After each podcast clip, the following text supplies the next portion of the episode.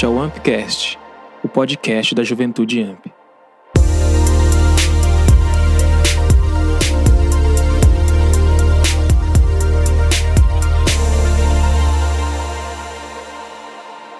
A ideia é a seguinte: nós vamos abordar três, quatro grandes temas: o completo amor e as divergências políticas, os conflitos na sexualidade, os marginalizados e os desigrejados. Então, o primeiro tema que nós vamos abordar é divergências políticas. O completo amor as divergências políticas. Então, muito bem, nós temos aqui o estado de São Paulo representado Acabou de eleger o governador João Dória, com toda essa eh, problemática de PSDB, e o sucessor do Alckmin, que era o governador em exercício, perdeu, mas ali, não é? Temos aqui a República de Curitiba sendo representada a pelo República Carlinhos. de Curitiba. Muita coisa acontecendo ali. E Minas Gerais. Então vamos lá. A pergunta é a seguinte: como que vocês estão vendo a temperatura dos debates políticos? É óbvio que é, o primeiro turno foi um pouco mais ameno, mesmo tendo aquele problema com o Bolsonaro, o atentado. Mas o que, vocês acharam dessa divergência, dessa polarização esquerda e direita? Começando aqui, Fernando Diniz. Richard, Richard não falou hoje. O Carlinhos falou, o Fernando falou, agora você. É mesmo? Esquerda e direita, diz aí. Jesus. Não, o que aconteceu no Brasil foi um fenômeno histórico. É, aqueles políticos que não entenderam as marchas de 2013 pagaram com juros e correção monetária mês passado. Aqueles movimentos que aconteceram em junho de 2013, onde várias, várias pessoas, milhares de pessoas, milhões de pessoas foram à rua protestar, naquele momento não tinha uma figura para absorver aquele movimento.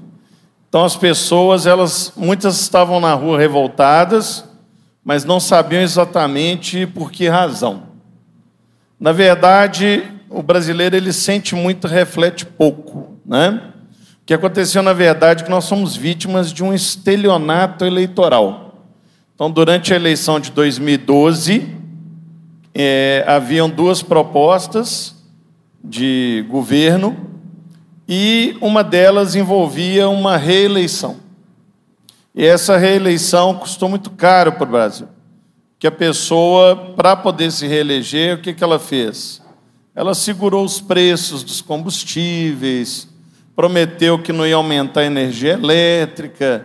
Né? O, o, adversário até falava que o sonho dele era morar na propaganda eleitoral da, da candidata, né? porque era um mundo assim perfeito.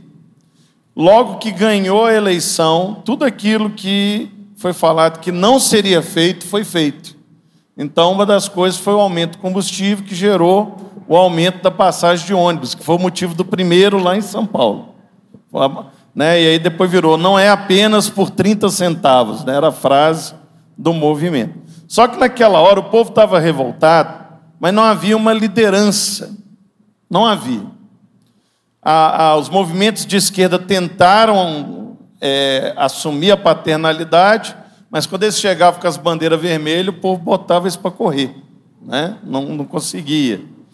E, na verdade, surgiram pequenas microlideranças que começaram a se manifestar nas redes sociais. E aí o que aconteceu, na realidade, é que isso foi crescendo foi tomando uma dimensão e o primeiro, a primeira impressão veio na campanha para prefeito, aonde várias prefeituras, pessoas que não tinham nenhuma ligação com a política, começaram a ganhar eleição. Então, lá em Belo Horizonte, o prefeito é um ex-presidente do Atlético Mineiro. Cara, se você assistisse a campanha dele, era pavorosa, assim. Mas ela era toda na internet. Então tinha uma peça dele que era ele tentando ver como é que a empregada doméstica da casa dele vivia. Então ele levantava às cinco da manhã, ia onde ela morava, ia de ônibus até a casa dele, para ver como é que era essa coisa, né? De levantar às cinco da manhã para pegar serviço. Então ele entrou no ônibus, aí ele conversava com as pessoas, e ele ganhou eleição com esse tipo de mídia, né? Só que, paralelamente a isso, uma figura mitológica começou a explorar né, as redes sociais, que foi o senhor Jair Messias Bolsonaro. Ele, ele usou as redes sociais como ninguém jamais havia usado. E os candidatos mais tradicionais, eles investiram na televisão. Então, por exemplo, Geraldo Alckmin, ele fez aliança com todo mundo que passava na rua e que tivesse 30 segundos de televisão. E aí ele conseguiu a mais da metade do tempo do horário eleitoral era dele, porque ele tinha 800 partidos coligados com ele. E ele estava indo mal nas pesquisas, mas ele sempre falava: quando começar a TV, vai virar. Só que, para surpresa dele, pela primeira vez, isso não aconteceu. Porque a campanha foi toda pela internet. Ninguém assistiu o horário eleitoral. Quer dizer, alguns assistiram o programa eleitoral no YouTube, né? mas na televisão ninguém assistiu. E aí então chegamos nessa questão das redes sociais. As redes sociais transformaram a eleição num plebiscito. O que estava em jogo não era quem ia ser candidato a presidente, mas qual o modelo de governo o Brasil queria que se estabelecesse. Se era um modelo de esquerda ou um modelo de direita. E aí então todos os candidatos que não entenderam isso evaporaram. A Marina Silva, que teve votações expressivas nas duas últimas eleições, ficou atrás do cabo da Ciolo. Glória a Glória. Deus. O Henrique Meirelles, que é uma das pessoas mais preparadas que existem, um dos caras mais inteligentes que eu conheço. Foi presidente do Banco Central no governo do Lula e ministro, e ministro da Fazenda no governo Temer. Muito capaz. Também ficou atrás do Daciolo. O Álvaro Dias, que é aqui do Sul, né? Também achou que ia explodir, ficou atrás do Daciolo. Todo mundo ficou atrás do Daciolo. Por quê? Porque desidrataram, não entenderam que era um plebiscito. Não era escolher entre Bolsonaro e Haddad, era entre escolher entre um modelo de governo de esquerda ou um modelo liberal conservador de direita. E eu creio que muitas pessoas que votaram no Bolsonaro nem gostam dele. Né? Ele é um cara grosseiro, tem as frases bem pesadas que ficaram passando em looping durante a campanha inteira mas ele representava o sentimento anti-esquerda. Ele conseguiu capitalizar muito bem esse sentimento para ele. E por essa razão, ele ganhou. Né, a maioria do Brasil optou por um governo mais à direita. Agora, para nós evangélicos, o desafio é muito grande. É muito grande. Como eu falei ontem, nós precisamos transformar a política no Brasil. A igreja precisa se envolver, mas não da forma como era até há pouco tempo atrás. Que o cara vinha e prometia que ia pôr granito aqui e você vota nele para ele pôr granito aqui na igreja.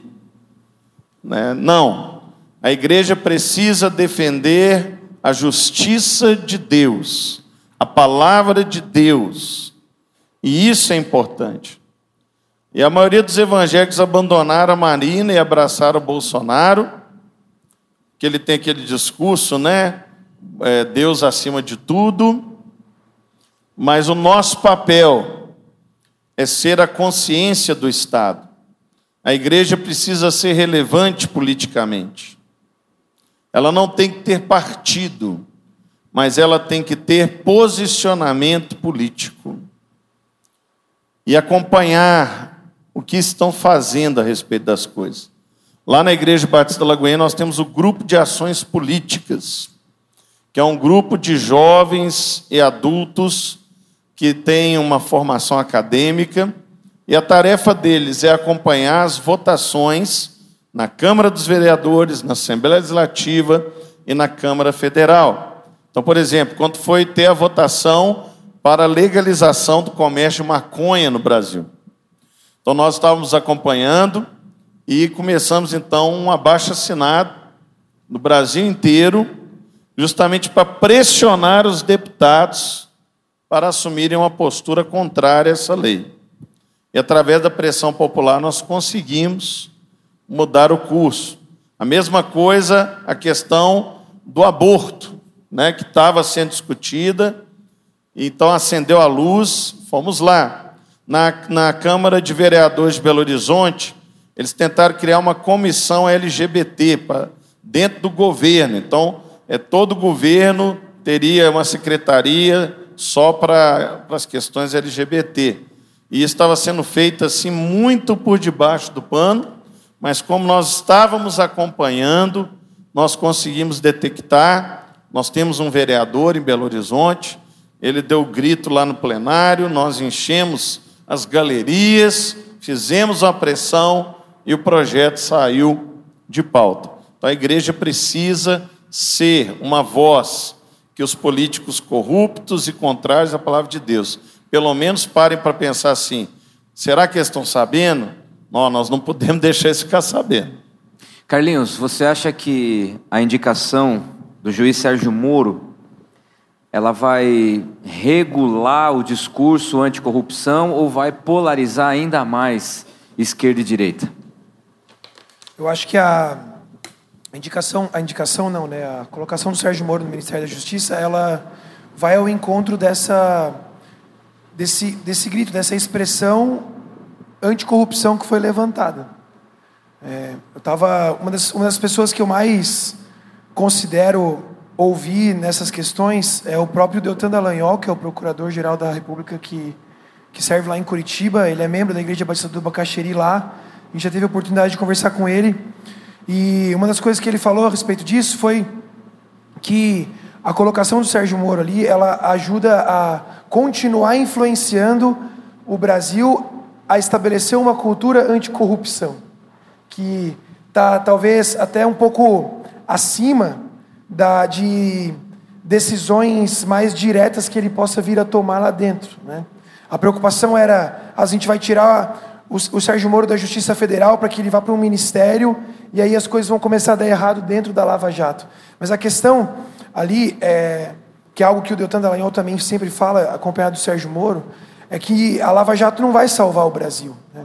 A Lava Jato é uma operação que está investigando uma pequena parte de um iceberg gigantesco, mas que pessoas que têm influência, como Deltan, como Sérgio Moro, entre outras, precisam continuar é, em evidência, em posições importantes, para que a cultura brasileira seja transformada, para que a cultura brasileira não seja mais estabelecida na corrupção como vinha sendo até então. Então, eu acho que a indicação dele e o aceite dele é algo que, é, obviamente, para quem não está apoiando o governo Bolsonaro, é mais uma afronta, né? Mas a gente passando por cima disso, entendendo o que é melhor para a nossa nação, eu acredito que nessa caminhada anticorrupção, a, a, a presença do, do Sérgio Moro lá é muito importante. E com relação ao completo amor, Fernando, você que mora ali em Guarulhos, Grande São Paulo, os índices de violência de São Paulo não são tão elevados e assustadores quanto o Rio de Janeiro, mas ainda é. O que, que você acha, qual a sua opinião pessoal com relação a, a essa proposta que o Bolsonaro tem, é muito forte, sobre armar o civil? Sobre colocar uma arma na pessoa de bem, na mão de uma pessoa de bem. Como que funciona o completo amor? Super uma fácil perguntinha, pergunta. uma perguntinha fácil dessa para você. Até eu quero saber a mim? resposta. Deixa eu filmar aqui. peraí. Senhor do Está céu. aqui o abacaxi. Foi eleita a pergunta abacaxi. Na tua mão. Olha. Olha. é, Aliás, eu só queria complementar uma coisa que aconteceu nesse momento e nós vamos descobrir daqui a alguns anos que a gente está vivendo uma mudança que talvez nem nós percebemos ainda. É uma mudança de rumo. E muita gente ainda que não faz parte do processo de debate, mas faz parte do processo é, eleitoral. Então a gente tem ainda o voto de máquina, que são aquelas prefeiturazinhas que ficam ainda captando o pessoal, ameaçando, e tem o voto de opinião de gente que está participando do debate. Então esse ano foi incrível. Em relação a essa pergunta, Acho que está começando a chover, é melhor passar para a próxima? Não. Vamos para. Eu creio que, na realidade, é, eu estou olhando o macro. Eu acho que, como o Richard já historiou, aliás, deu uma aula aqui, né, gente? Pois é. Que, ó, eu queria um aplauso aqui para a aula que o Richard deu para nós. de Muito história. obrigado. Vamos exercitar gratidão. Muito obrigado por essa aula. É. Eu acho que ele está falando de uma coisa assim. Vai vir com algumas coisas que eu que eu tenho dificuldade em engolir, mas que eu não tenho o menor problema de dizer que algumas coisas eu não tenho ainda uma opinião formada. Algumas coisas eu concordo, algumas coisas eu ainda estou formando uma opinião, porque é um fato relativamente novo, e algumas outras coisas eu não acho que é assim, mas dentro do macro, dentro do conjunto da obra, ele está vindo representando esse modelo de política que o brasileiro, que é conservador e que há um pêndulo da história, né? Agora para uma economia de mercado, as pessoas elas não querem que você é, é, ajude, elas só querem que você dê condição para elas empreenderem, para elas viverem. É, é Então, que importante, desculpa interromper o Fernando, é porque a pergunta está meio capiciosa, né? Quer armar a população. Está parecendo a propaganda do Haddad, né? Não é isso. Houve um plebiscito algum tempo atrás sobre é, se poderia ou não, se o Brasil queria ou não ter acesso a armas. Não foi nem um plebiscito, foi uma consulta. Né? Foi uma consulta pública. E o povo foi às urnas só para isso. E falou assim: queremos ter acesso às armas. Mas existe todo um processo. Você tem que fazer um treinamento, tem que passar por um exame psicotécnico, psicológico, a sua arma tem que ter um registro. Não é uma coisa assim, igual é nos Estados Unidos, que você vai no supermercado e compra um rifle. É. Tem toda uma regulação. O que o, o Bolsonaro tem falado é que isso não tem sido cumprido. E que ele agora vai quebrar toda a burocracia que foi criada para que isso não seja cumprido. Hoje eu vi um vídeo de um pessoal numa comunidade dançando com a R-15 levantadas assim. Parecia o Hezbollah, a Al-Qaeda, parecia o ISIS, mas era uma favela do Rio de Janeiro. Então o civil já está armado, mas é o civil do mal, o bandido, né? A pessoa de bem que quer fazer um, ó, tem um da esquerda aí batendo pau. A pessoa de bem que quer se passar por todo o rito que a lei exige para que ele tenha a arma, porque não vai ser uma coisa que vai ser vendida no baleiro da esquina, ele não está tendo acesso a isso. É essa que é a questão que ele bate forte lá. Aham. Então, até complementando, dizendo o seguinte, que, como o Richard falou, vai ter um processo, não é que vai distribuir, porque existe uma propaganda que diz, olha, vai virar uma guerra aqui. Tem um processo que é feito, do ponto de vista social. É a mesma coisa se perguntar, um policial tem que estar armado, ele precisa estar armado. Mas, como eu disse, ele vem num conjunto da obra que, do meu ponto de vista, eu acho que é é o momento para o Brasil É mais ou menos assim, né? A gente, tá, a gente tá, chega a pensar, do jeito que a coisa vem, dá a impressão de que eu vou ter que comprar uma arma para me defender, porque não vai ter polícia na rua. Né? Não é bem assim. Então eu creio que foi, foi respondido aqui. E essa ideia, rapidamente respondendo para finalizar esse tema, de que cristão não vota na esquerda ou cristão não vota na direita. O que vocês acham dessas afirmações? Não, o que, o que você precisa entender é o seguinte: o brasileiro ele precisa ser menos superficial nas suas colocações. Né? Você precisa entender o que, que é esquerda e o que, que é direita. Né? E, que não se resume a isso.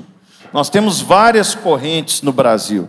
Tem a social-democracia, que é uma corrente de centro, tem a internacional socialista, que é a esquerda, né? tem os liberais, que são da direita. O que acontece é que as pessoas não pesquisam. Por exemplo, se você lê o Manifesto Comunista do Karl Marx, você vai ver lá que, dentro da perspectiva do manifesto, não há espaço para religião, por exemplo. É, eles são ateus, então eles não é, estimulam a religião. Todos os governos comunistas que ainda existem no mundo, e os dois principais são Cuba e Coreia do Norte, mas hoje a Venezuela caminha a galopadas para entrar no mesmo modelo. Todos eles reprimem qualquer tipo de manifestação religiosa. A China que está se abrindo, né, nós, nós tivemos trabalhos na China, vocês têm irmãos aqui que já trabalharam na China. Lá não pode ter manifestação religiosa. Em Angola, assumiu um governo de esquerda, e uma das coisas que eles fizeram é proibir a abertura de novas igrejas. Então, a questão é: por que, que você vai apoiar uma tendência política que é contra a abertura de igreja? Isso não faz sentido. Isso é incoerente. Então nós temos que pesquisar para entender. Então, ó, o cristão não vota em esquerda, dependendo da esquerda que ele está votando, ele está votando para deixar de ser cristão. Porque dependendo da esquerda que está votando, aquela esquerda não admite liberdade religiosa. Ah, mas aqui vai ser diferente. Tudo bem. Quer, quer pagar para ver? Né? Eu convido você. Vá, vá na Coreia do Norte, vá em Cuba, né? que, que é tão idolatrado, né? vá na Venezuela e procura lá os pastores. Eles estão todos no cemitério. Muito bem, vamos mudar de tema. É óbvio que surgiriam muito mais perguntas, tem algumas perguntas aqui correlatas, mas eu creio que essas já podem aguçar um pouquinho. Precisamos aprender a pesquisar e não cair em qualquer rede de WhatsApp, de fake news que estão viralizando por aí. A segunda temática é o completo amor e os conflitos na sexualidade. Como que a igreja é óbvio que vocês não podem falar em nome da denominação, em nome de, dos evangélicos, mas pode falar uma opinião pessoal e vocês são pessoas respeitadas porque lideram bastante gente. Mas qual é a tua opinião pessoal e qual é, Fernando, a, tua, a postura da tua igreja, da tua liderança com relação aos conflitos na sexualidade? Eu creio que esse conflito ele não é menor ou maior do que outras áreas. Ele ganha uma projeção ele ganha uma discussão, ele é mais delicado, ele é mais polêmico, e isso às vezes em partes não é bom, porque outras áreas que também são críticas, pessoas que são, por exemplo, viciadas em mentira, viciadas em procrastinação, viciadas em, é, em jogos, viciadas em preguiça, viciadas em comer muito, são coisas tão ruins quanto essas crises. Agora, eu creio, do meu ponto de vista, que a gente tem que tratar pessoa a pessoa. Às vezes esses assuntos polêmicos eles caem dentro de uma caixa assim, onde a gente trata assim, mas na verdade eu creio que é pessoa a pessoa. Há pessoas que, quando vêm com essas questões, vão se sentir bem no nosso ambiente, mesmo que elas se sintam diferentes. Há outras que preferem lugares e reuniões mais nichada, se eu posso assim dizer, como até o, o Richard falou para nós hoje lá na liderança, é, cultos que abrange mais esse perfil de pessoas que chegam a Cristo com essas crises de sexualidade, mas eu creio que é pessoa a pessoa. E, sobretudo, a gente demonstrar profundo amor, ter sempre a postura de acolher, mas ter também clareza quanto à nossa a nossa saber separar as coisas, da atitude dela, mas da vida dela e sempre ter uma postura de acolher. Vocês acham que a igreja ainda está sendo cruel no acolhimento dessas pessoas? Eu acho que culturalmente sim, por causa dessa supervalorização de alguns pecados, né? E a supervalorização é, do pecado do pecado sexual, mais especificamente homossexualidade. E toda vez que a gente supervaloriza algum pecado, isso gera uma dificuldade de alguém que passa por esse tipo de desafio de se aproximar da igreja.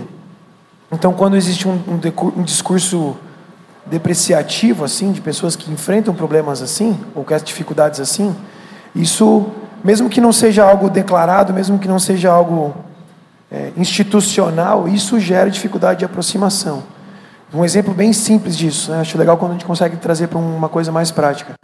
Alguns meses atrás, um rapaz que serve na nossa equipe técnica me procurou, disse que ele, que ele tinha é, se, se sentia atraído por outros homens, já há muitos anos, que ele nunca tinha consumado isso, mas que no momento de fraqueza ele acabou se aproximando de um rapaz e não sei exatamente o que, que ele fez lá, até que ponto ele foi. E ele veio conversar comigo já subentendendo que ele precisaria se afastar da igreja e que ele, que ele teria que simplesmente entregar tudo aquilo que ele estava fazendo. E eu perguntei para ele de onde que veio aquele entendimento que ele formou. Ele assim, ah, porque aqui não é mais o meu lugar, uma vez que eu cometi esse certo, esse, esse determinado pecado da homossexualidade. E eu falei para ele que aquilo não era diferente de todos os outros, não era a consumação, não era diferente de nenhuma outra consumação de todos aqueles, de todas aquelas obras da carne que o apóstolo Paulo relata lá em Gálatas 5:19, né, quando ele diz as obras da carne são manifestas, ele faz uma boa lista lá. Falei, cara, isso não é diferente. Claro, as consequências podem ser diferentes, é, a, a reprovação das pessoas pode ser diferente, mas espiritualmente falando e na essência disso, isso não é diferente. Então, isso não, não, quer dizer que você vai ter que se afastar da igreja. E eu tive uma oportunidade de mostrar para ele que aquilo que ele tinha entendido, que a igreja estava dizendo para ele a respeito do pecado que ele estava enfrentando, a dificuldade que estava enfrentando, não era verdade. Então, eu acho que a gente precisa ter mais maturidade para conversar sobre esse tipo de assunto de a gente entender que quando a Bíblia fala sobre imoralidade sexual, que é a porneia, ela envolve tanto o homossexualismo quanto o cara que é viciado em pornografia, quanto a pessoa que é viciada em sensualidade, que é o vício em despertar desejo sexual nas outras pessoas, que daí isso sim, tudo isso entra no mesmo pacote, que todas essas pessoas precisam se aproximar de Jesus para que possam ser curadas desses vícios sexuais. Só um parênteses rápido, ontem nós tivemos à tarde nos workshops, uma, da, uma das oficinas foi dada pelo Vili Torresin, que é membro da nossa igreja, missionário, obreiro, e um grande referencial para esclarecimento a respeito dessa, dessa temática. Ontem ele falou sobre identidade, a construção da identidade. E em primeira mão aqui já estou dizendo que no ano que vem nós vamos ser mais intencionais e, entre aspas, agressivos, principalmente na doutrinação das nossas crianças. Nós queremos ter essa atitude prática.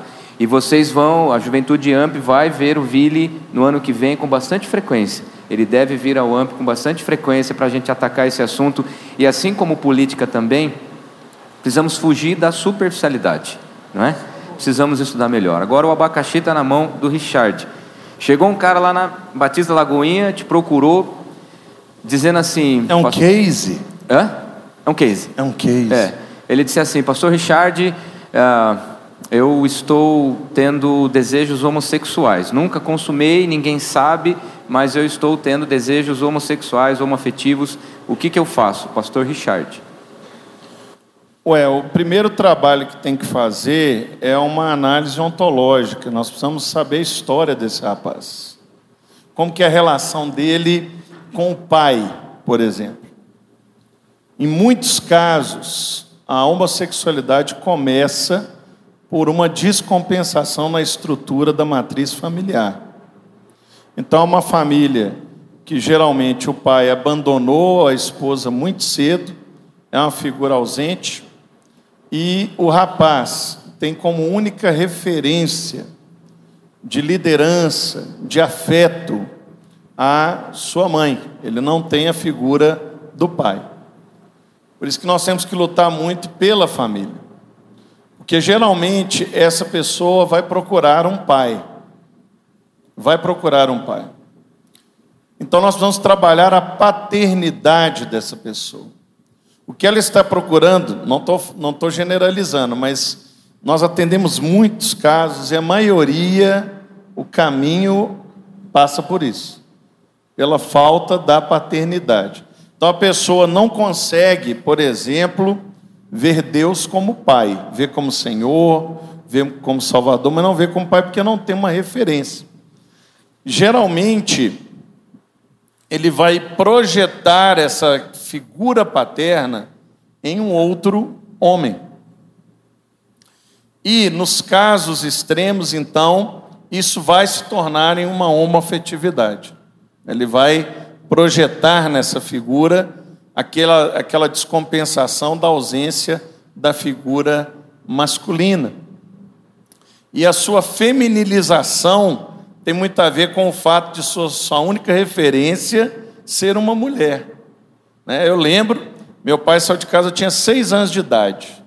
E eu tinha duas irmãs, então era minha mãe e duas irmãs.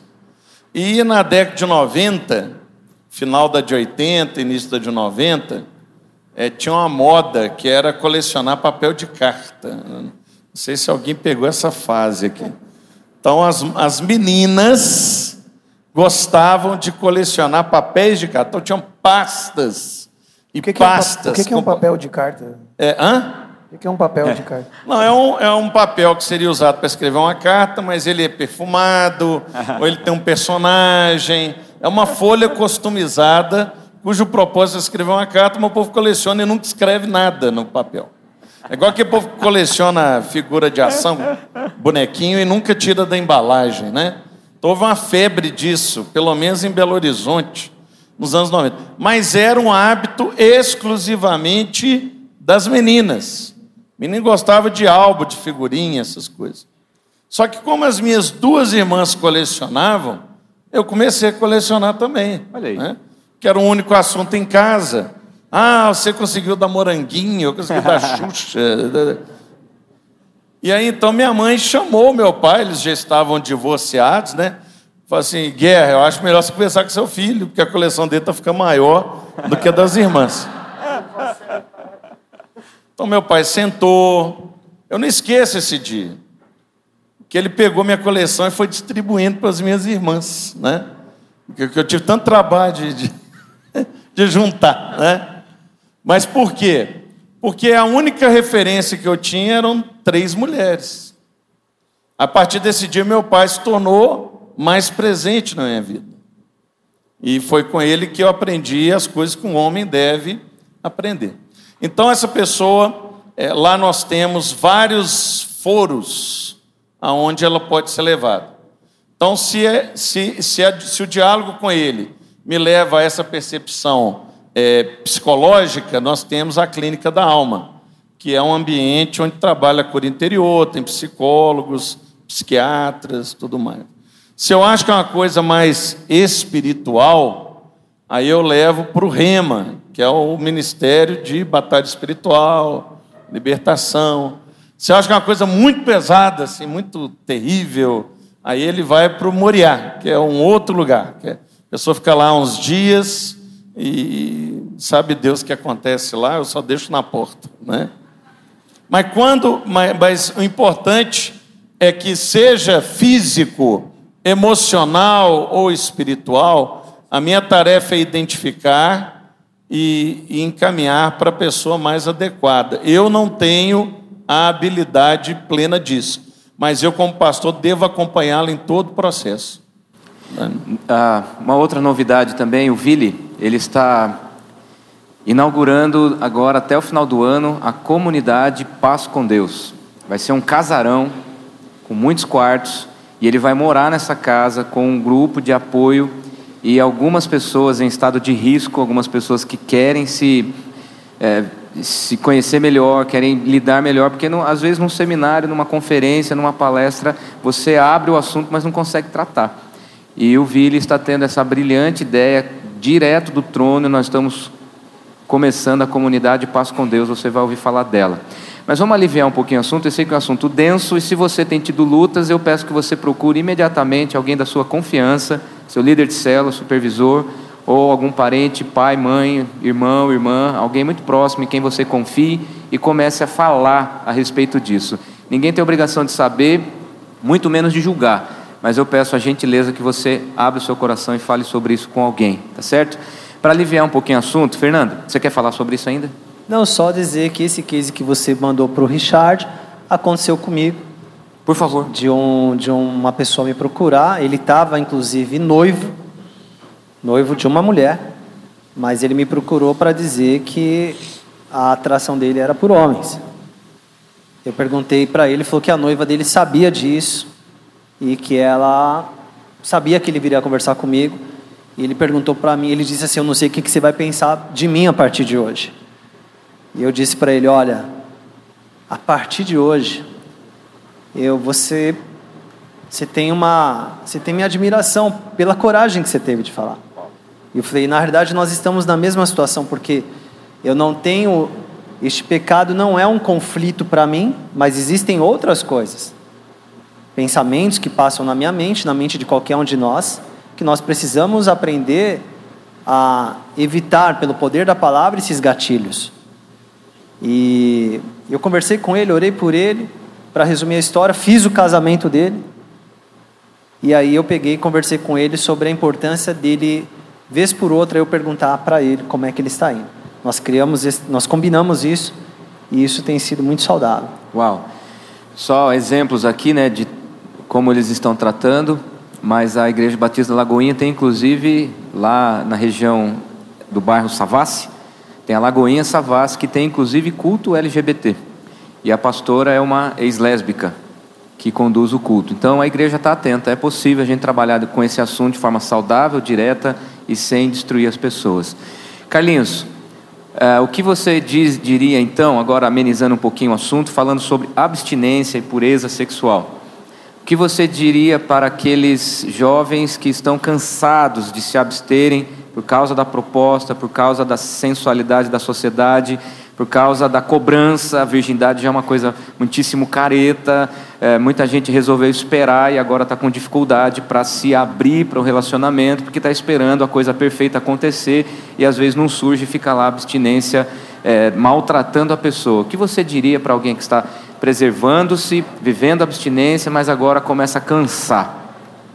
Duas coisas. Primeira, fique firme, continue, aguente, aguente as pontas mais um pouco, mas não isso, se você está sofrendo com a abstinência, é muito provável que você esteja muito perto da borda. certo? Muito, é muito provável que você esteja muito mais preocupado com as coisas que você não pode fazer do que com todo o universo que existe das coisas que você pode fazer. É, então, às vezes é uma mudança simples de foco. É, existem pessoas que idolatram a vida sentimental, que acham que todos os seus problemas de, de carência, de aceitação, de afirmação, vão se resolver no momento em que ela encontrar uma pessoa do sexo oposto e, e começar a se relacionar com aquela pessoa. E então, é, o, Senhor, o, Senhor, o Senhor nos criou com todos esses anseios e o próprio Deus, Ele dá resposta para todos esses anseios. E existe um, um equilíbrio de tudo isso, uma vez que a nossa vida está equilibrada com base naquilo que Deus estabeleceu para nós. Então, se você está sofrendo com essa abstinência, esse sofrimento ou essa pressão é um sinal de que você está se preocupando demais com isso. Né? Então, Claro que eu poderia dar vários exemplos de outras formas de você viver a tua vida com Deus. Mas, cara, quem sabe é o momento de você mudar a tua perspectiva e olhar para outras coisas que Deus quer construir na tua vida. A nossa vida não se resume à, vida sentimental, à vida emocional. Então, essas são as duas coisas. Primeiro, aguente firme, vale muito a pena. Vale muito a pena experimentar isso. E segundo, peça para que o Senhor abra, amplie a tua visão da tua própria vida a partir daquilo que Ele tem para você. Nós estamos finalizando essa temática, óbvio que as, o assunto é muito extenso. Eu achei que você colecionava papel de carta também quando você falou. Ah, isso aconteceu comigo. Nada contra. A próxima temática agora, então. Eu gostaria de convidar, Lu, se você me permite, eu gostaria de convidar aqui da plateia o nosso querido ilustre reverendo Paulo Palhão. Uma salva de palmas para o pastor Paulo Palhão. Vem aqui, querido, rapidão. Corra para cá. Te peguei de calças curtas, glória a Deus. Glória. Ah, por aí tá fazendo média com o sogrão. Sabe aqui, Paulão, me ajuda aqui a contrapor esses caras aqui. O completo amor, as divergências políticas, o completo amor e os conflitos na sexualidade. E agora a temática é o completo amor e os marginalizados. Nós estamos vivenciando esses dias onde nós temos angolanos, haitianos, venezuelanos em toda a região, e isso já não é mais um assunto é, alheio à nossa realidade. Eles estão chegando na nossa igreja, nós temos em nossa igreja pessoas de outras nações que estão saindo é, foragidos e muitas vezes marginalizados. Nessa cultura de bullying, nessa cultura de, de segregação, como que a igreja precisa tratar com relação a essa temática. Se vocês já tiverem cases para contar, né, como papel de carta e homossexualidade, como é que está essa questão? O que, que vocês pensam a respeito da interiorização desse pessoal que está lá em, no Macapá, lá no Amapá, em Roraima? Como que, como que a gente vai fazer para tratar com esse assunto? Me ajudem aí. É, o que eu queria dizer é o seguinte, até nós temos um pastor entre nós, Carlos Bezerra Júnior, ele ah, está concluindo o mandato de deputado federal, e ele pegou essa pauta do estrangeiro, que é o quarteto invisível, né? O órfão, a, o pobre, a criança, o trabalho escravo e o estrangeiro. E normalmente o estrangeiro não está em nossas pautas no dia a dia, não é uma coisa que nos impacta no dia a dia. A gente até vê, dependendo da cidade onde você está, em São Paulo a gente vê bastante, a 25 de março a gente vê bastante, mas não é uma coisa que, por exemplo, impacta o meu dia a dia. Então isso tende a ser um assunto assim muito distante de mim, só que ele é real. Então, por exemplo, teve um, um nigeriano que estava por um tempo até me dando aula de inglês, e normalmente o que acontece com essas pessoas? Eles são muito sozinhos. Né? Então, o Júnior, por exemplo, ele aprovou algumas leis que por exemplo, alguns eles estudavam na sua, nos seus países, mas aqui os diplomas deles não eram reconhecidos porque eles tinham que pagar altas taxas e todo um processo burocrático. E essa lei então começou a, ajudá-los a facilitar e vencer essa burocracia. E eu creio que no aspecto pessoal, esse nigeriano, por exemplo, eu adotei. Agora ele voltou para a Nigéria, mas por um certo período eu adotei como um irmão. Eu coloquei ele na minha agenda, coloquei ele na minha pauta. Porque é muito difícil você ficar num país onde você não tem familiar, não tem ninguém. Então acho que sempre que a gente puder encontrar, e quando a gente fala da igreja, a gente sempre fala assim: a igreja é instituição, né? A diretoria da igreja, os pastores da igreja vão criar um programa para poder ajudar. E na verdade a igreja somos nós. Nós precisamos colocar isso dentro da nossa pauta. Tem algum estrangeiro aqui em Londrina, tem um, tem um nicho, tem um lugar que eles vão, eles são entre nós. E quando a gente tem essa postura, é, pode parecer que você não foi um grande projeto, mas isso Deus considera de uma maneira poderosa, porque o próprio Jesus foi um refugiado, ele mesmo teve que fugir da sua terra. Então é algo que está na agenda de Deus e quando a gente tem uma atitude assim, isso é relevante. Carlinhos, Paulo? Eu acho muito legal o que o, o Diniz falou. A gente fica esperando que a igreja faça alguma coisa como instituição para daí a gente se engajar naquilo como voluntário e, e aí dizer, ah, minha igreja faz. Mas quando a gente olha ali para o último bloco de Mateus 25, quando Jesus faz realmente a divisão, a separação daqueles que o reconheceram quando ele veio como o que tinha sede, como ele veio, quando ele veio como era aquele que tinha fome, ou aquele que foi preso, ou aquele que, tava, que foi preso e recebeu visita, ou aquele que estava enfermo e recebeu visita. Ele também menciona estrangeiros, né? Fui estrangeiro e vocês não me acolheram. Então, é engraçado porque tanto aqueles que acolheram como aqueles que não acolheram, eles não sabiam exatamente se tratava de Jesus ali naquela questão. Então, eu acho que a, a, a principal forma de nós darmos resposta para isso é a gente estar consciente de que isso é papel da igreja. A gente é muito reativo nas coisas, nos problemas que a nossa sociedade in, in, enfrenta, né? Muito reativo. A gente demora bastante para reagir, na verdade. E eu acho que é, nós temos a oportunidade de sermos proativos nessa questão dos estrangeiros no nosso país. É muito difícil você ser estrangeiro num país. Muito difícil mesmo. Barreira de língua, dificuldade de encontrar trabalho, né? dificuldade de se sentir acolhido mesmo, que é uma coisa que faz com que a tua vida vá para frente. Então, eu acho que nós precisamos é, estar conscientes de que a gente pode fazer alguma coisa e começar a procurar essas pessoas na nossa cidade e ir até elas de forma simples, às vezes oferecendo trabalho, oferecendo uma oportunidade, oferecendo um grupo para que ela seja parte, para aprender a língua, não sei, mas é uma oportunidade que a gente tem de simplesmente colocar a nossa fé em prática, como a gente tem nos hospitais, como a gente tem nas penitenciárias, como a gente tem com os moradores de rua, enfim, é mais uma oportunidade que se abre para nós. Eu vejo assim. Paulo, você acha que essa é uma missão transcultural? Precisa ir para a África, precisa ir para a Síria, não que a gente não deva ir, mas não é um tipo de missão transcultural em loco? Bom, em primeiro lugar, quero encarnar o Richard, acabou de sair. então sentei na cadeira dele. Deixa eu falar aqui. Primeiro eu pensei que você fosse meu amigo, né? Me pegou de supetão aí. Gostaria de falar uma coisa antes. É, tem um. Quem já fez aqui o ensino médio, ou está estudando, está no ensino médio, já ouviu falar de um iluminista francês que se chama Jean-Jacques Rousseau. Ele tem um, uma frase que eu assim carrego comigo muito importante. Não é porque eu seja tão fã dele, mas a frase é muito importante. Acho bacana.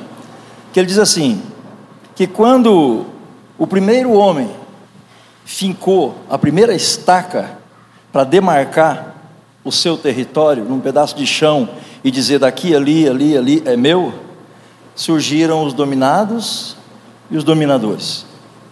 Dominados e dominadores. Na essência do assunto, para mim, Deus não tem fronteiras. Nós é que criamos isso, criamos o que nós chamamos de uma pátria, a Bíblia até fala que a gente não tem pátria aqui, mas nós fincamos as estacas e nós temos as nossas circunscrições, não é? E a gente é, olha para o mundo hoje, então, na essência, Deus não tem essas fronteiras. Deus não criou nenhuma dessas fronteiras. Isso é um problema, se queremos chamar de problema, necessário, mas se quisermos chamar de problema, nós os criamos e nós devemos dar conta dele. Claro, hoje nós contamos com Deus, nós que cremos, para que nos instrua com relação a isso aí. É... Repete a pergunta, por favor. Missão transcultural. Sim, é bom. Na igreja a gente diz assim que não é preciso estar num outro país para ser missionário. Não é preciso. Até ontem, na TED que nós tivemos lá em cima, à tarde, eu perguntei, eh, eu não achei nenhum voluntário. Se alguém queria ser voluntário para missões na Bósnia, Herzegovina, não achamos ninguém. No Iraque, dificuldades também, né? Então, assim, é, eu creio que Deus pode nos abençoar de tal forma que a gente alcance outros povos. Eu creio que toda, aliás, as igrejas eh, têm suas secretarias de missões, têm suas agências, para que nós não sejamos os crentes só na igreja, templo, ritual, não só na cidade, bairro, bairrista, não só no país, mas também transcultural. Porque, na realidade, é, aliás, tem uma pesquisa que diz que os brasileiros são aqueles que mais se adaptam a situações diferentes em outros países. Existe uma pesquisa oficial sobre isso. Ou seja, nós, os brasileiros, somos os que mais têm disponibilidade, se for o caso, para alcançar outros povos, porque, por causa da capacidade de adaptação.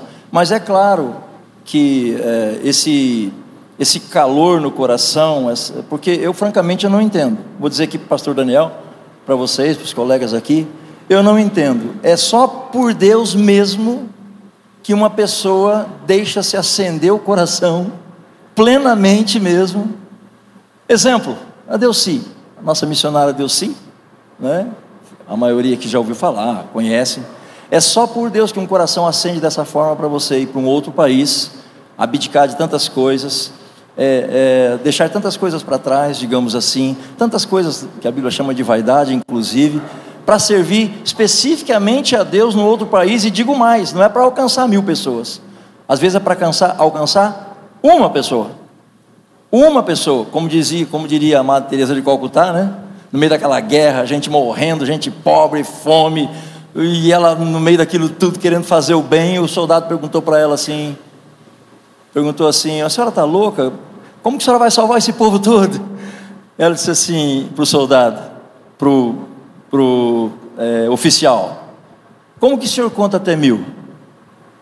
Ele ficou olhando para ela e ela deu a resposta enquanto ele pensava, a partir do um.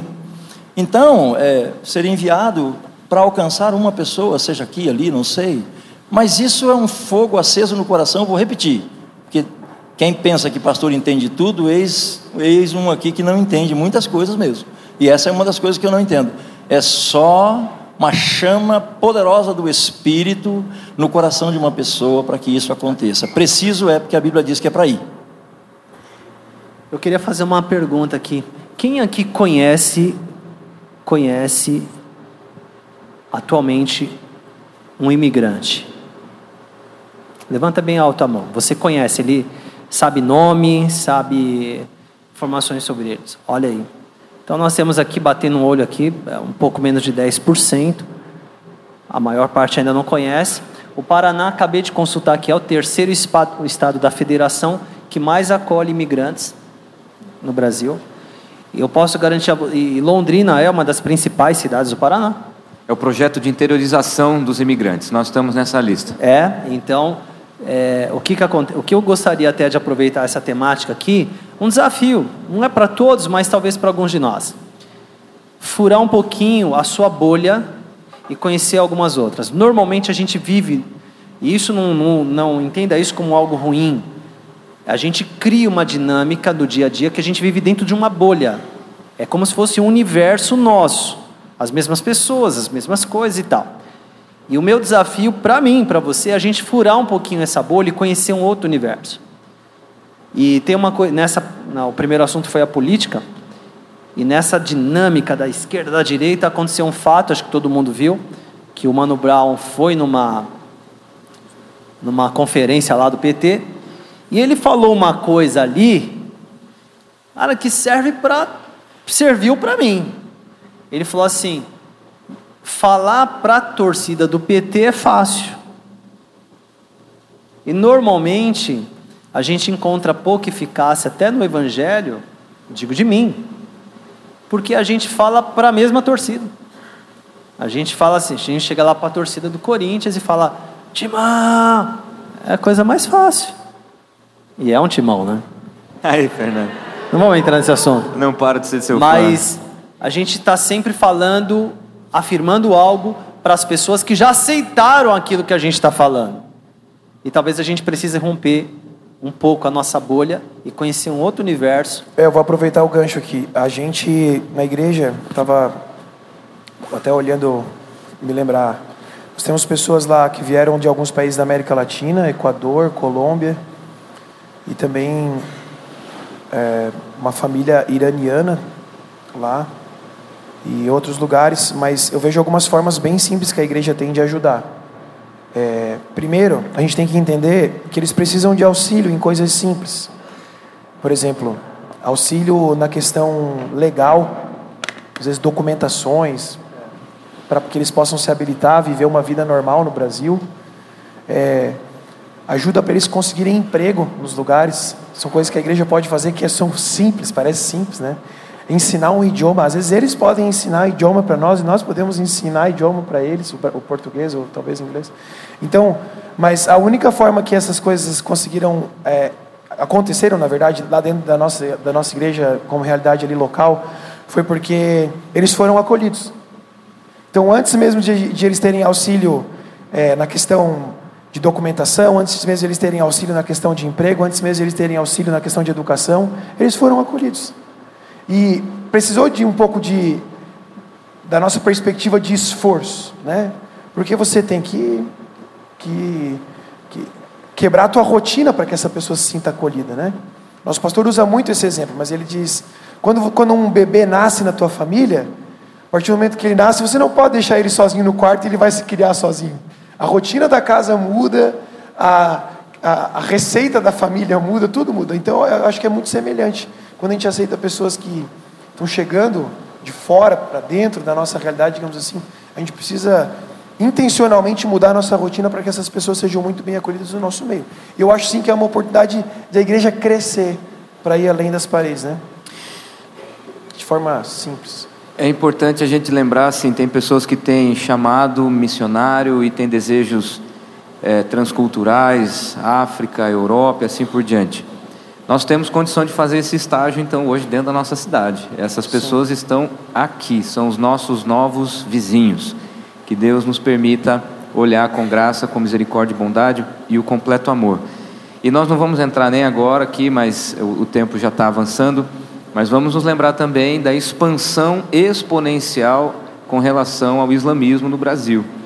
Né? É um desafio que a gente cedo ou tarde vai ter que tratar também. Nós vamos rapidamente, nos próximos meses, anos, ver as mulheres andando de burca, os homens de joelhos, de joelho orando em direção à Meca, e nós vamos ter que conviver com essa realidade. Cedo ou tarde, esse assunto vai ser do teu interesse, vai ter alguém que você conhece envolvido nessa situação, tá certo? Muito bem, partindo então para o nosso último e também desafiador tema, e com isso nós vamos como que fechando essa tarde, é o completo amor e os desigrejados. Faltou um S ali. desigrejados. Ah, o, que, o que dizer, o que pensar, qual a mensagem que a gente poderia dizer para essa galera, essa juventude? Existem algumas igrejas de jovens ou chamadas, é, alguns movimentos churches por aí, não é?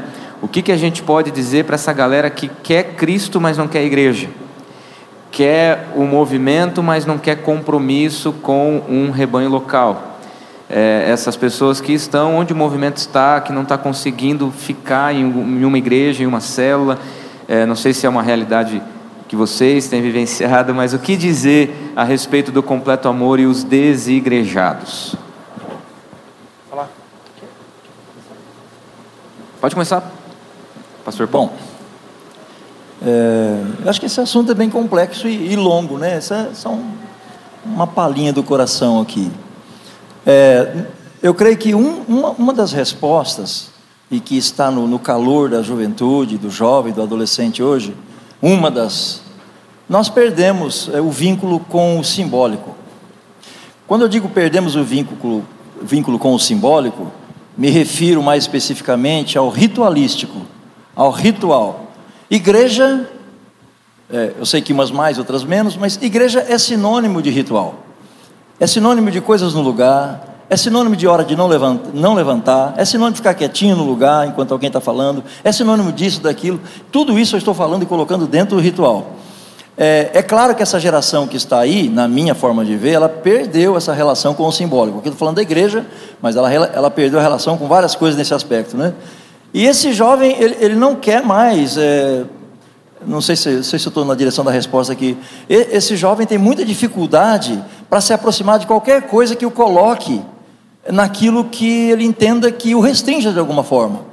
Ele quer ter liberdade. A, a igreja, para a cabeça de muitos jovens, é, é, a liberdade, é a liberdade de ir e vir, de se movimentar, de pegar alguma coisa aqui, pegar alguma coisa ali, sem estar preso há uma sequência ritualística ou qualquer coisa parecida. E, se, e hoje é sinônimo mesmo isso para mim, para mim, é, de, de liberdade. Então, cada vez, é, aí já é, seria uma outra discussão, mas é, quando nós estamos propondo, e não está errado, só estou tentando fazer pensar, quando nós estamos propondo para o jovem, de alguma forma, ser igreja onde estiver lá fora, quase que em detrimento ao templo, nós temos um problema. É o que eu penso. Eu acho que existem é, perfis diferentes de pessoas que são consideradas desigrejados. Eu acho que tem algumas pessoas que são aqueles que cresceram em famílias evangélicas, protestantes, mas que não é, tiveram um encontro com, com, com Deus, com a graça de Jesus Cristo e aí tem um momento que ele percebe assim: eu não sou cristão, Eu simplesmente aprendi a praticar uma religião cristã e eu não quero mais isso para mim. Só que ao invés de ele simplesmente seguir o caminho dele, ele vira um crítico da igreja. E aí, porque ele vira um crítico da igreja, ele atrai outros críticos da igreja que se reúnem ao redor dele. E aí esse cara nem faz parte de comunidade nenhuma. E existe um vários perfis, mas alguns que eu, que eu gostaria de sublinhar aqui, destacar. Existe um grupo de pessoas que foram feridas pela igreja feridas pela instituição mesmo, pela, pela religiosidade exagerada, pela tradição, pelo, pelo autoritarismo às vezes, por uma liderança despreparada. E essas pessoas precisam de que alguém vá na direção delas. Eu acho uma maneira bem transparente, pessoal, eu acho que a igreja fecha muito os olhos para essas pessoas. A gente prefere simplesmente fingir que elas não existem. Assim, muitas pessoas, pastores e líderes, preferem fingir que essas pessoas não existem. Só que a realidade hoje é que quase o mesmo, para quase o mesmo número de pessoas que estão dentro das igrejas, denominações, existe o mesmo número de pessoas que não estão nas igrejas, que são cristãos não não denominacionais ou cristãos não nominais. Apenas nominais, desculpa, não praticantes. E para esse grupo a igreja precisa ir ao encontro deles, porque provavelmente aconteceu um ruído ali. Ou ele não conheceu o evangelho de verdade, ou ele teve um líder despreparado, ou ele criou uma expectativa em torno das pessoas que não foram supridas. E todas essas coisas têm solução se a gente fizer um trabalho de acolhimento. Trabalho que eu falo, parece que quando fala trabalho se torna uma coisa muito fria. Mas a gente abriu nosso coração para ter acolhimento e diálogo com essas pessoas. E eu gostei muito da, do exemplo do um em, um em um a gente chega a mil ali, né? Contando um por um a gente chega a mil. Gostei muito disso aí, vou trazer isso para a minha, minha realidade. Então, eu penso que da mesma forma que a gente tem muita vontade de apresentar Jesus para as pessoas que não o conheceram, a gente, com a mesma intensidade, com a mesma intencionalidade, a gente precisa também procurar aquelas pessoas que se afastaram da igreja por algum motivo, para que a gente possa entender aonde existiu ruído naquela, naquele diálogo, para que aquilo possa ser tratado. Então, é, duas coisas simples aqui. Uma, a gente não pode fechar os olhos, porque isso é uma coisa que realmente existe. E segundo, a gente precisa ir na direção dessas pessoas para estabelecer diálogo. Eu já aprendi muitas coisas e já percebi muitos erros que eu cometi como pastor, conversando com pessoas que são é, convencionalmente desigrejados. E aquilo me fez agir de forma diferente, aquilo gerou compaixão no meu coração, e aquilo me fez é, buscar acolher essas pessoas que eu acredito, na minha opinião, são parte desse, dessa centésima ovelha que se, que se perdeu do aprisco, entendeu? Não sei se eu me fiz entender, tentei ser o mais rápido possível. Não, tá incrível. Eu gostei da, da colocação do pastor Paulo, do Carlinhos, então não vou nem abordar, concordo plenamente, mas eu queria colocar duas coisas. Primeira delas, todas as instituições foram questionadas nos últimos anos. Eu não sei se nós percebemos isso, não foi só a igreja. As instituições no Brasil inteiro, as casas né, o Congresso, onde se formam as leis, o Judiciário, as igrejas, as universidades, todas as instituições foram colocadas em xeque nos últimos dez anos. Começou a se levantar uma geração que pergunta: por que, que é isso? Por que, que faz assim aqui?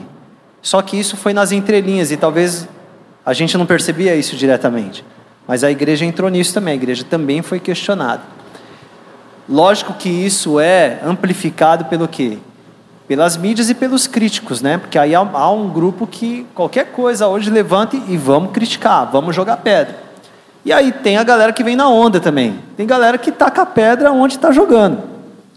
Então eu acho que passou por um processo, é, em partes ele é prejudicial, em partes ele pode ser saudável, de perguntar por que, que as, instituições, as instituições são assim. Passou, bem ou mal, passou. Segunda coisa, acho que passa pelo relacionamentos. Inclusive, a gente, esse público que o Carlinhos falou, dá a impressão que a gente está muito ferida, muito ferida. Mas eu creio que quando a gente oferece uma oportunidade de relacionamentos saudáveis, nós não temos problemas das pessoas perguntarem para você, falar do que, o que as fizeram sofrer. E é, eu fiz isso hoje aqui.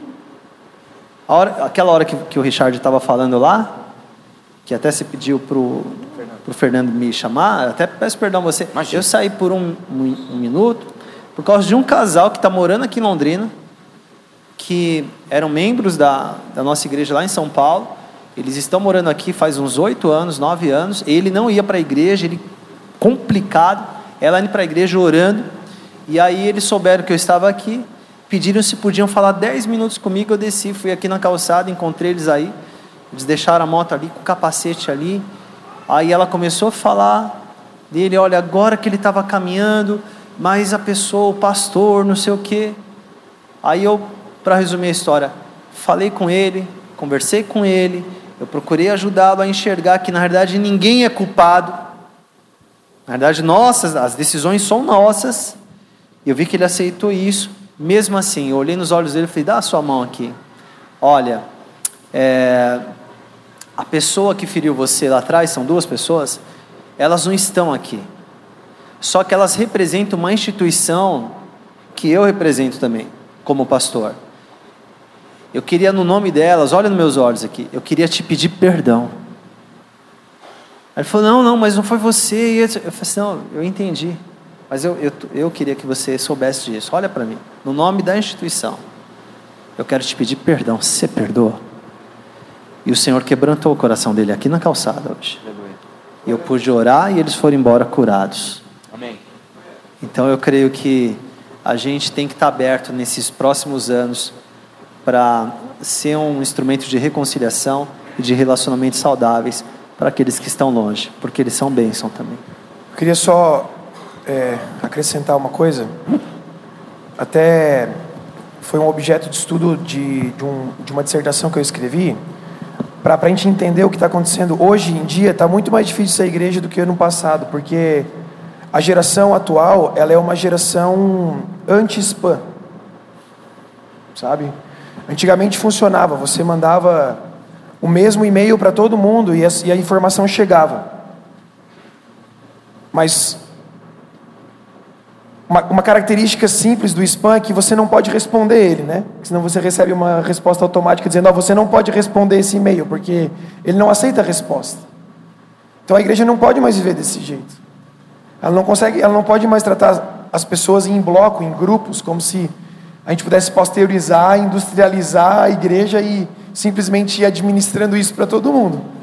E isso faz com que seja mais difícil ser igreja, porque realmente tem que ser no relacionamento, tem que ser no um a um, tem que ser no vida, vida a vida, né? E a forma como as pessoas entendiam a igreja antigamente é totalmente diferente da de hoje. Antigamente se entendia como instituição, como formadora de opinião, como massa de manobra. Hoje não. Hoje é um lugar para você encontrar e se relacionar com pessoas que querem a mesma coisa que você. Então a igreja continua fazendo sentido no coração daqueles que entendem o que igreja é. Só que a maneira como a gente faz igreja tem precisa mudar, entendeu? Então não é uma coisa que vai mudar daqui para frente, é uma coisa que já está acontecendo nesse momento. E é tão sério essa ideia, é tão, é tão verdadeira essa ideia do anti-spam, que hoje os e-mails modernos, eles já criam um filtro automático para aquilo que é spam. Então as pessoas já criam um filtro automático para aquilo que elas entendem, que não está indo no pessoal, que é simplesmente uma coisa que é administrada por um grande bloco, entendeu? E as, e as pessoas que entendem isso encontram vida. E se a gente continua ignorando que é necessário se esforçar um pouco mais para entender um a um e, lidar com um a um, a gente vai continuar perdendo pessoas. Mas se a gente entender que não, que é possível e pode ser vivido no um a um e no relacionamento, e entender que a igreja vai além do que a mensagem geral, além do que é pasteurizado, industrializado para todos, a gente vai conseguir ser uma igreja mais aberta, mais saudável, mais oxigenada, mais orgânica e mais viva. E o número de desigrejados vai diminuir cada vez mais. E que não é responsabilidade só do líder, né, do pastor ou da liderança, Exatamente. mas de, de Exatamente. cada um. Como você pode perceber, né, nós adotamos aqui o método de é, abrir o assunto sem grandes conclusões, mas é mais para você perceber a complexidade dos assuntos que estão rolando nas universidades, nas células, nos relacionamentos. Mas o pano de fundo é este completo amor. Então, para nós finalizarmos, acima de tudo, divergências políticas, conflitos na sexualidade, marginalizados, desigrejados, nós estamos falando de pessoas, e pessoas sugerem relacionamentos. Para finalizar, uma frase uma dica de ouro, como foi dita hoje de manhã, uma dica de ouro sobre o completo amor e os relacionamentos, para nós finalizarmos. Pode ser. Uma dica de ouro. Primeiro que eu quero desejar do fundo do meu coração, falando de desegrejado ainda, que você jamais se torne um um dia. Aleluia. que hoje você pode estar bem aqui e daqui a pouco você arrefecer na sua fé. Espero que você nunca se torne um. Mas eu creio que a dica de ouro é: gente é gente em qualquer lugar. Eu acho que quem é cristão precisa se tornar especialista em pessoas. Quem ama coisas nunca vai amar pessoas. Quem ama coisas usa pessoas. Quem ama pessoas usa coisas. E a gente precisa ver se eu estou amando pessoas e usando coisas ou se eu estou usando pessoas porque eu amo as coisas. Essa é a dica. Minha dica de ouro é um versículo. Efésios 5, 21 diz: Suportem uns aos outros por amor a Cristo. E suportar não é tolerar. Suportar é oferecer suporte, né? Aí a gente pode abrir outros aí. É melhor serem dois do que um. E a gente, quando a gente entende que todo mundo enfrenta problemas, todo mundo enfrenta, dificuldades, e todo mundo rala para viver a vida da melhor forma, quando a gente entende que a gente está no mesmo barco, digamos assim, a vida é mais leve, né? E eu consigo não só ajudar alguém a carregar o meu fardo, mas essa pessoa vai me ajudar a eu carregar o meu fardo também. E a minha dica é essa: uma vez que você se torna vulnerável às dificuldades que você tem, você se abre para que outras pessoas possam vir até você.